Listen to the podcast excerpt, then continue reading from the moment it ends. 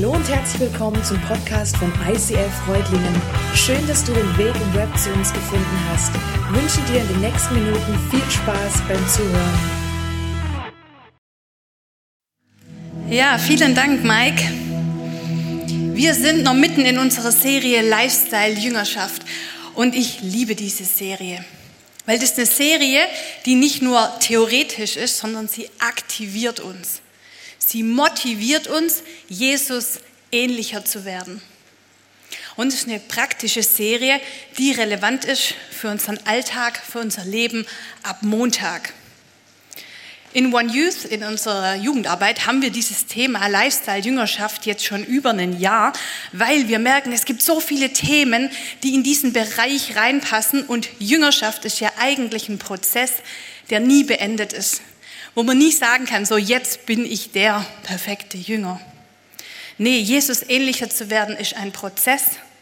Das ist sein Charakter immer besser kennenzulernen und immer mehr zu übernehmen und sein Handeln immer mehr ins eigene Leben mit einzubeziehen.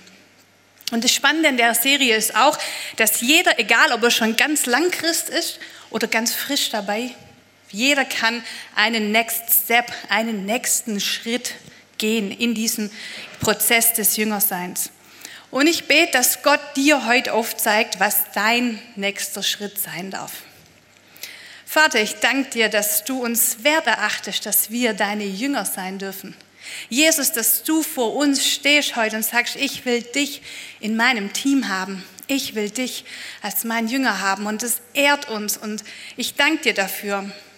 Und ich bete, dass wir in unserem Prozess des Jüngerseins heute wieder einen neuen Impuls von dir bekommen, dass du zu uns redest, wo wir einen Next Step gehen dürfen.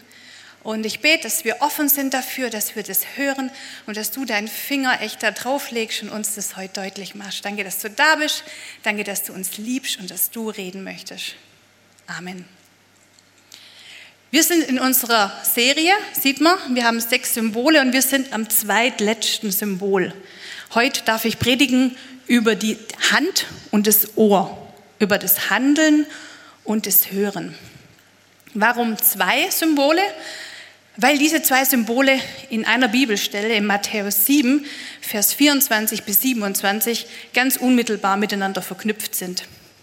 Da heißt es, wer auf mich hört und danach handelt, ist klug und handelt wie ein Mann, der ein Haus auf massiven Felsen baut.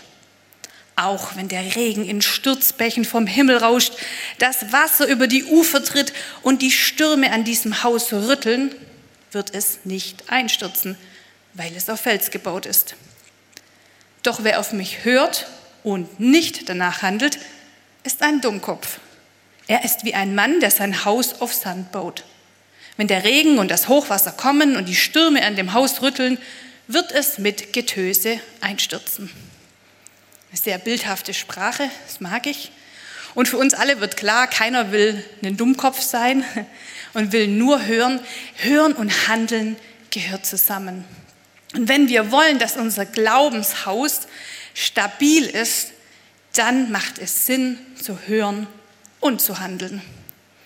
Ich möchte als erstes auf das Handeln eingehen, aber noch bevor ich sage, ähm, was es mit dem Handeln auf sich hat, ist mir wichtig, dass wir unsere Motivation fürs Handeln prüfen. Denn warum sollen wir handeln? Ganz wichtig, nicht um uns irgendwas zu verdienen. Wir hatten die Predigt von der Lena zum Vaterherz Gottes und da hat sie gesagt, wir können nichts tun, damit Gottes Liebe irgendwie ein bisschen größer für uns ist und wir können auch nichts tun, dass wir Gottes Liebe verlieren. Gottes Liebe steht unmittelbar, ohne, egal was wir tun. Und an kleinen Kindern sehen wir das. Die tun noch gar nichts, aber die werden schon unendlich geliebt. Und so ist bei uns noch, bevor wir was tun, sind wir schon von Gott geliebt. Und wir sollen nicht was tun, um uns Errettung zu verdienen denn die kriegen wir geschenkt. Ich finde in Epheser 2, Vers 8 bis 10 ist es nochmal ganz deutlich. Weil Gott so gnädig ist, hat er euch durch den Glauben gerettet. Und das ist nicht euer eigenes Verdienst, es ist ein Geschenk Gottes. Ihr werdet also nicht aufgrund eurer guten Taten gerettet, damit sich niemand etwas darauf einbilden kann. Also, wir sind von Gott geliebt, bedingungslos. Und Gott wünscht sich so sehr Gemeinschaft mit dir und mir. Sein Vaterherz sehnt sich nach uns.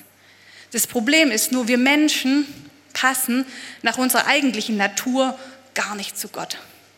Gott ist heilig, wir sind es nicht. Gott ist sündlos und perfekt, wir sind es nicht. Und da ist eine Kluft zwischen uns und Gott. Und weil Gott sich aber so sehr nach uns sehnt, sagt er, ich löse das Problem für euch. Und er schenkt uns sein allerliebstes. Er schenkt uns seinen Sohn, der für uns stirbt. Und wir sind in der Position, dass wir einfach sagen dürfen, danke dafür. Ich möchte es annehmen in meinem Leben. Und dass wir einfach nur ohne Anstrengung, ohne Werke, ohne gute Taten uns bedanken dürfen für diese Rettung von Gott. Wir müssen Gott nur aufnehmen in unserem Leben. Und dann bekommen wir eine neue Identität. Da ging es auch letzte Woche drum beim Jonas, dass wir Söhne und Töchter Gottes sind. Das heißt, wir sind geliebt, wir sind gerettet. Eigentlich schön, könnte man sich ja darauf ausruhen und sagen, ja, ich habe das Ziel meines Lebens erreicht, aber nee, das ist nur der Startschuss. Wir sind gesegnet, nicht um den Segen zu sammeln, sondern um ein Segen zu sein für andere. Denn der Vers geht weiter. In Vers 10 heißt es, denn wir sind Gottes Schöpfung. Er hat uns in Jesus Christus neu geschaffen, also zu Söhnen und Töchtern, damit wir die guten Taten ausführen, die er für unser Leben vorbereitet hat. Okay, jetzt wird spannend. Nach diesem Startschuss heißt es also, jetzt geht es dran, dass unser Glaube Auswirkungen hat. Die Bibel sagt das ganz plastisch, ganz deutlich. Sie sagt, Glaube ohne Werke ist tot. Ganz schön krass. Das heißt, ein Glaube, der keine Konsequenzen, der keine Auswirkungen auf mein alltägliches Leben hat, ist nichts wert und stirbt über kurz oder lang. Ich finde, in anderen Bereichen ist uns das relativ klar. Stellt euch vor, ihr lernt einen jungen Umweltaktivisten kennen. Die Grünen haben ja total viele Stimmen bekommen, gerade von jungen Menschen. Und es gibt viele junge Leute, die da sehr begeistert sind und sagen, jawohl, das Klima, das muss geschützt werden. Und nehmen wir an, wir treffen so jemanden und er erzählt, hey, ich bin gerade immer auf diesen Demos und bei den Kundgebungen und das toucht mich, hey, und ich weiß, wir müssen das Klima mehr schützen und mehr in Fokus nehmen. Und du hörst ihm zu und du bist sehr beeindruckt und denkst, wow, da ist echt was dran. Vielleicht fängst du an, dein Leben zu hinterfragen und zu überlegen, hm, setze ich das denn um in meinem Leben? Und plötzlich schaut dieser junge Mensch auf die Uhr und sagt, oh sorry, ich muss los, muss noch packen, ich fliege heute in den Urlaub, eine Woche Malediven. Ist zwar schon der vierte Urlaub in diesem Jahr, aber man gönnt sich ja sonst nichts. Steigt in sein SUV und düst davon. Und in diesem Moment merkst du, okay, der hat gerade zwar was geredet und mich gerade inspiriert, aber der lebt es selber kein bisschen. Und schon ist es wie Schall und Rauch. Und deswegen macht es Sinn, unser Glaube darf nicht nur ein Reden, ein frommes Reden sein, unser Glaube soll Auswirkungen haben auf unser Leben. Und wenn andere Leute uns sehen, dann wünsche ich mir, dass sie erkennen, dass wir anders leben und dass unser Glaube sie einlädt, auch an diesen Jesus zu glauben. Jesus hat etwa 33 Jahre auf dieser Erde gelebt. Und dann ist er gegangen und dann hat er gesagt, Leute, jetzt habt ihr den Auftrag, mich zu repräsentieren. Hey, ihr werdet die gleichen Werke tun wie ich, sogar noch größere, denn ich gehe zum Vater. Und jetzt sind wir beauftragt, die Jünger damals, aber auch heute wir als Jünger von Jesus, seinen Namen und seinen Glaube weiterzutragen. Und das Spannende ist, dass Jesus verspricht, da mit uns zu sein, uns zu autorisieren, dass wir in seinem Namen in diese Welt gehen dürfen. Das heißt, die Kraft Gottes lebt in uns, handelt durch uns. Und dessen bewusst zu sein, das verleiht uns unglaubliche Autorität und aber auch eine krasse Verantwortung. Und ich weiß nicht, wie es dir geht, wenn du das hörst, ob du dich fühlst wie ein guter Jünger, wie jemand, der so richtig sein Glaube im Alltag lebt, oder ob du sagst, puh, Ganz schön krasse Verantwortung. Ich bin jetzt noch gar nicht so lange im Glaube. Weißt du was, dann bist du aber in guter Gesellschaft. Weil die Jünger von Jesus, die denk, da denken wir manchmal, hey, das waren voll die Helden, hey, die hatten es drauf. Aber das waren auch nur Menschen, wie du und ich. Wir lesen nur, dass Simon Petrus verheiratet war. Das heißt vermutlich nicht, dass alle Jünger zur Ehelosigkeit berufen waren, sondern es das heißt vermutlich, die Jünger waren einfach noch recht jung. Es waren vielleicht Teenies, junge Erwachsene. Die hatten noch nicht viel Lebenserfahrung. Das waren nicht so alte Männer mit Bärten, wie man sie oft in Heiligenbildchen sieht. Und die waren voller Fehler. Die Jünger, die streiten sich, wer der Größte im Reich Gottes sein darf. Und als Jesus gefangen genommen wird, da haben sie Schiss und sie verleugnen ihn. Und als Jesus sie bittet, hey, bleib mit mir wach und betet, da schlafen sie einfach ein. Sie waren Menschen wie du und ich. Mit Fehlern, mit Schwächen, sie waren keine Helden. Aber Gott traut diesen Chaoten was zu. Er nimmt sie mit, sie dürfen von ihm lernen. Und ich weiß nicht, ob sie sich dann gleich bereit gefühlt haben, aber irgendwann sagt er, hey Freunde, jetzt ist Praktikumszeit. Jetzt geht ihr raus, immer zwei und zwei, und ihr lebt so, wie ihr es bei mir gesehen habt.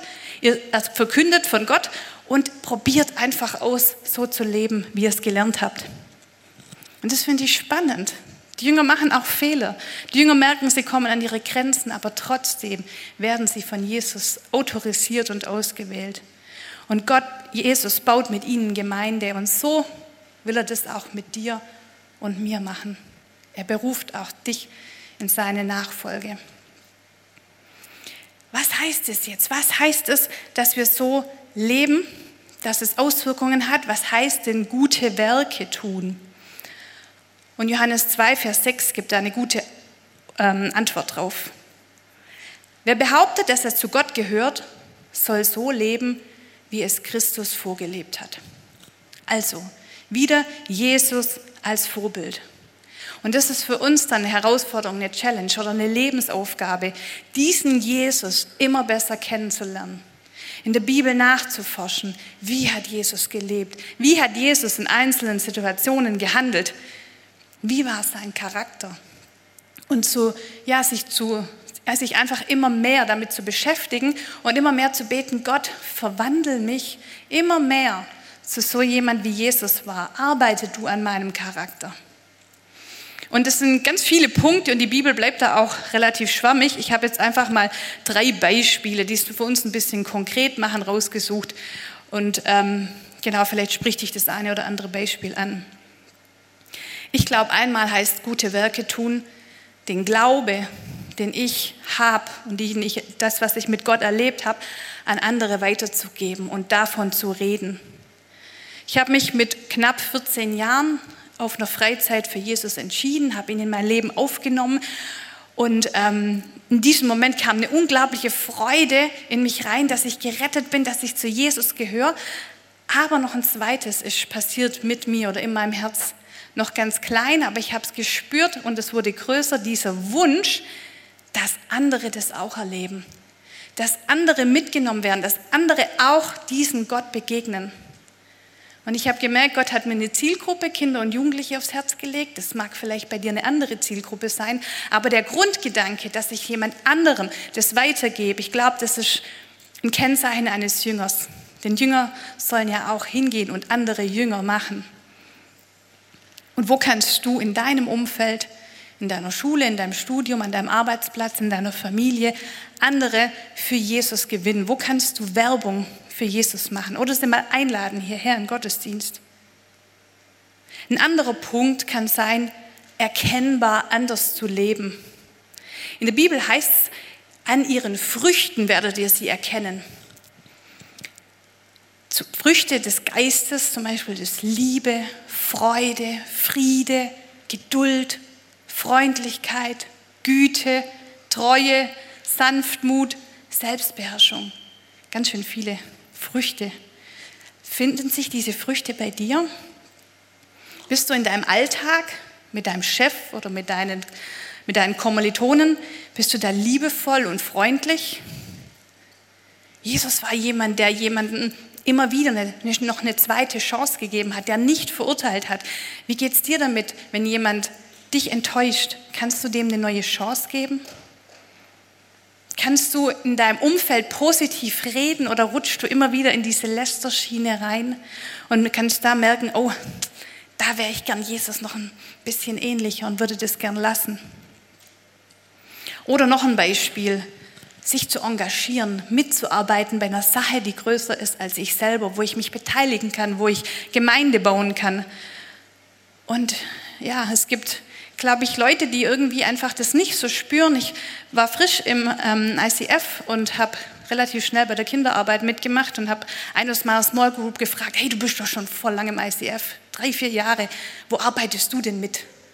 Hat er gemeint, nee, ähm, also ich arbeite eigentlich nirgends mit, ich komme vom Geschäft heim und dann brauche ich auch diese Zeit, dass ich Fahrrad fahren gehen kann, dass ich meine freie Zeit habe. Dann habe ich gesagt, ja, aber das ist ja nicht ständig, das wäre ja ab und zu mal. Und weißt, ich arbeite ja bei den Kindern mit und du spielst Gitarre, habe ich gehört, wäre das nicht was, dass du da ab und zu Gitarre spielst und die Kids mitreißt im Worship, wärst, glaube ein richtig gutes Vorbild für die. Da hat gemeint, hm, nee, wenn er mitarbeiten soll, dann muss er so richtig von Gottes spüren und so einen Ruf braucht er dann. Und dann bin ich ein bisschen frech geworden und habe gesagt, du, ich weiß nicht, aber könnte es eventuell sein, dass, ich meine, ich stupse dich jetzt ja gerade drauf an, ich frage dich jetzt gerade ganz konkret, kann es das sein, dass vielleicht Gott dich durch mich darauf aufmerksam machen möchte? Nee, nee, er müsste Gott ganz anders hören. Und deswegen frage ich mich, hören wir immer dieses, hören wir diesen Ruf, wenn Jesus uns für was haben möchte, wenn wir ja die Chance haben, vielleicht wo mitzuarbeiten, sind wir bereit, uns herausfordern zu lassen? Und ich will dich fragen, wo glaubst du, dass Jesus dich heute aktivieren will? In welchem Bereich möchte er dich heute ansprechen und challengen? Ist es für dich dran, nachher an die Next Step Bar zu gehen und dich mal über die Mitarbeit zu informieren? Wer weiß. Vielleicht geht es dir jetzt aber so, dass du hier drin sitzt und das Gefühl, hey, ich tu doch schon so viel. Du spürst so viel Verantwortung. Du packst eh überall mit an. Du hast verschiedene Dienste in der Gemeinde. Du bist vielleicht noch in einem Verein tätig, bist vielleicht Elternbeirat oder Schülersprecher und bist eh jemand, der immer die Not sieht. Du spürst die Erwartungen von anderen und die Arbeit, boah, die geht irgendwie nie aus. Es wird irgendwie immer mehr und du fühlst dich in deinem Alltag getrieben. Und jetzt hörst du die Predigt hier von guten Werken. Soll ich jetzt noch mehr tun? Und es ist wichtig, heute Abend geht es nicht nur um das Handeln, heute Abend geht es auch um das Hören. Und Handeln und Hören müssen ausgeglichen sein, wie bei einer Waage. Wenn du jemand bist, der eh schon viel tut und viel macht und viel schafft, ist es vielleicht dran für dich, heute das Hören mehr zu betonen. Und auch da glaube ich, dass wir wieder Jesus als unser Vorbild nehmen dürfen. Ich habe mir überlegt, wenn Jesus einen Terminkalender gehabt hätte, ich glaube, der wäre ziemlich voll gewesen. Gleich morgens kamen die Kranken und Besessenen an die Türe des Hauses, wo er übernachtet hat, haben vielleicht geklopft, Jesus, bist du schon fertig mit dem Frühstück? Wir haben hier Leute, die, die deine Hilfe brauchen. Dann ging es mittags ans Predigen, vielleicht auf den See, vielleicht auf den Berg und die Massen sind hinterhergezogen. Und jeder wollte was von Jesus hören. Und abends, da kamen dann die Mütter mit ihren Kindern. Jesus, würdest du unsere Kinder segnen? Und Jesus hat sich Zeit genommen für diese Kinder. Und abends am Lagerfeuer saßen vielleicht die Schriftgelehrten bei ihm, haben mit ihm diskutiert, haben gefragt, Jesus, wie siehst du das und das? Es war immer irgendwas los und jeder wollte irgendwas. Und es gab ja auch überall Not und es gab Bedürfnisse zu stillen. Und ich frage mich, wie konnte Jesus das ertragen? Und warum hatte Jesus keinen Burnout? Und ich habe zwei Schlüssel gefunden, wo ich denke, das könnte ein Grund dafür sein. Im Johannes 5, Vers 19 heißt, da sagt Jesus, ich versichere euch, der Sohn kann nichts von sich heraus tun. Er tut nur, was er den Vater tun sieht. Was immer der Vater tut, das tut auch der Sohn. Das heißt, Jesus hat in seinem Leben nicht in erster Linie auf die Arbeit geschaut, auf die Bedürfnisse der Leute, auf die Not, auf die Erwartungen der anderen, sondern er hat gelernt, seinen Fokus auf den Vater zu richten. Er sieht auf Gott und fragt, hey, was ist jetzt gerade dran? Wo bist du am Wirken? Wo bist du dran, was zu tun? Und wo kann ich mich einfach einklinken? Und ich glaube, das kann auch ein Schlüssel für uns und unser Leben sein. Wenn wir am Machen, am Tun sind, uns verlieren im Alltag, dass wir den Fokus immer wieder auf Gott richten und fragen, Gott, was ist das Projekt, wo du gerade dran bist und wo ich mich einfach einklinken darf und wo ich dann erlebe, hey, da ist dein Segen drauf und dann geht es auch leicht und kostet nicht so viel Kraft und Energie. Und ein zweiter Schlüssel ist, glaube ich, sich zurückzuziehen. Wir lesen von Jesus immer wieder, dass er sich aus dem Alltagstrubel ausgeklingt hat. Das heißt, nach einem vollen Tag zieht er sich alleine in die Wüste zurück. Bevor er eine wichtige Entscheidung trifft und seine zwölf Jünger auswählt, dann nimmt er sich eine ganze Nacht im Gebet vor Gott. Oder an einem richtig stressigen, vollen Tag klingt sich Jesus aus, geht noch vor Sonnenaufgang dann am nächsten Tag raus an den einsamen Ort, um zu beten. Die Jünger sind schon ganz aufgeregt und suchen ihn. Jesus, alle fragen nach dir, wo warst du denn? Das sind schon wieder richtig viele, die geheilt werden wollen. Aber Jesus sagt, hey, wir sind hier fertig. Jesus hat neue Wegweisungen gekriegt und er hat gesagt, wir gehen jetzt nach Galiläa und dorthin bin ich berufen, um zu predigen. Das finde ich gut. Gott, Jesus kriegt aus dieser Zeit mit dem Vater neue Impulse und Orientierung. Und selbst wenn noch Not da ist, dann kriegt er von ihm, vom Vater, die Orientierung, wo es, ja, wo er aber hin soll. Und er verliert sich nicht. Der Vater redet mit ihm und Jesus hört. Und er zieht Kraft aus dieser Zeit mit dem Vater. Und ich weiß nicht, ob es uns immer so bewusst ist, dass wir doch diese Zeit der Stille ganz dringend brauchen. Und ich erwische mich immer wieder dabei, wenn ein Tag stressig ist und wenn ich weiß, da steht ganz viel an. Woran spare ich zuerst? Ganz oft an dieser Zeit, die ja nicht unbedingt sein muss mit Gott. Und ich glaube, da ist an der falschen Stelle gespart. Wir brauchen diese Zeiten mit Gott und in seiner Gegenwart. Die Zeiten der Stille, ohne Ablenkung, ohne Handy, ohne Musik. Einfach auftanken in seiner Gegenwart, auf ihn hören. Und ich glaube, dann verlieren wir uns auch nicht in den ganzen Aufgaben, die tagtäglich auf uns warten. Und das Schöne ist, die Bibel verspricht, meine Schafe hören meine Stimme. Du darfst damit rechnen, dass du Gott hören darfst. Gott will zu dir reden und zwar so, dass du es verstehst. Vielleicht hörbar, das habe ich jetzt noch nie erlebt. Vielleicht in Gedanken, das ist bei mir oft so, gerade wenn ich schlechte Gedanken habe, wenn ich über mich selber Zweifel habe und nicht weiß, wie ich was schaffen soll, dann merke ich, wenn ich Gott in meine Gedanken einlade, dass die Gedanken sich ändern, von, weg von ich schaffe es nicht, hin zu ich bin mit dir. Du darfst mutig sein. Ich stärke dir und ich helfe dir. Und da weiß ich, das sind nicht meine Gedanken, das ist Gott selber, der da redet. Oder durch eine Predigt.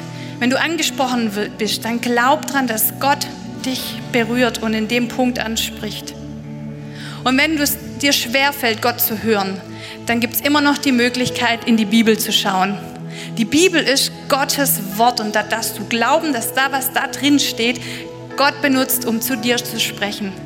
Und wenn du in dem Psalm 23 siehst oder hörst, dass du dann dran denkst, hey, das ist nicht ein Psalm, den zwar David vor 4000 Jahren geschrieben hat, sondern den darf ich für mich heute annehmen.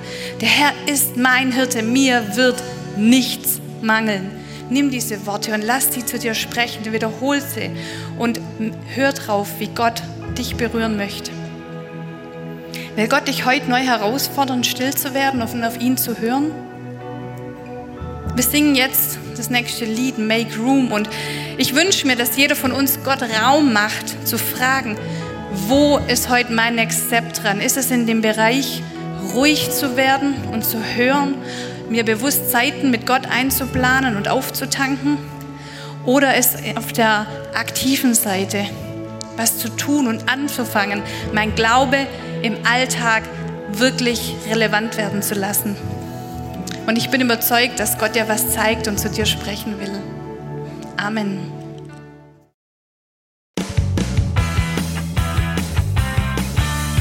ICF Reutlingen sagt Dankeschön fürs Reinklicken. Weitere Infos findest du unter www.icf-reutlingen.de.